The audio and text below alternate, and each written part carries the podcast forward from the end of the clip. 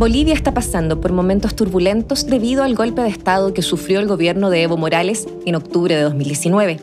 La derecha golpista apenas tuvo el control del poder ejecutivo con la autoproclamada presidenta interina Janine Añez, comenzó una persecución a dirigentes indígenas. 12 años después de declarada la plurinacionalidad de Bolivia, ella peligra. Si bien la plurinacionalidad es algo que se había escuchado desde hace tiempo en el seno de las organizaciones quechuas, aymaras y las otras 34 naciones que conforman ese Estado, no es hasta la crisis neoliberal de Bolivia del año 2000 que la consigna se empieza a oír con más fuerza y se extiende por todo el país. La derecha conservadora y colonialista se resistía a la idea y promovió un golpe de Estado en 2005 pero el poder del pueblo hizo retroceder a la derecha y allanó el camino para que en 2006 Evo Morales llegase al poder.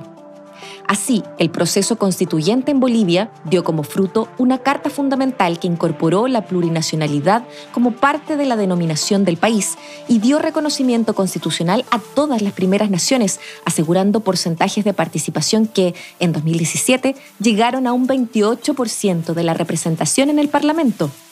A pesar de los muchos avances en materia de beneficios sociales y la integración de saberes de las primeras naciones a la institucionalidad estatal, hay muchas voces críticas que provienen de esos mismos pueblos originarios respecto al real interés indigenista de la izquierda boliviana. Quienes defienden la iniciativa de la plurinacionalidad abogan por la dificultad de sacudirse 400 años de colonialismo. Resaltan el hecho de que los pueblos indígenas nunca estuvieron tan representados como ahora, aunque parecieran no tener tanta injerencia en el ejercicio del poder. Apuestan a transformar el Estado desde dentro, asegurando también que los beneficios sociales y la defensa de los derechos fundamentales lleguen a las 36 naciones. Aunque este enfoque descolonizador peligra con la derecha en el poder, incluyendo un fanático religioso santacruceño y golpista como Camacho, que celebra la vuelta de la Biblia a la Casa de Gobierno.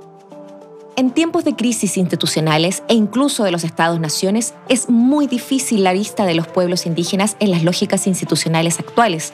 Hay quienes hablan de aprovechamiento político con apariencia intercultural, mientras que desde una vereda están quienes sostienen que es el necesario primer paso para un cambio que será lento y doloroso.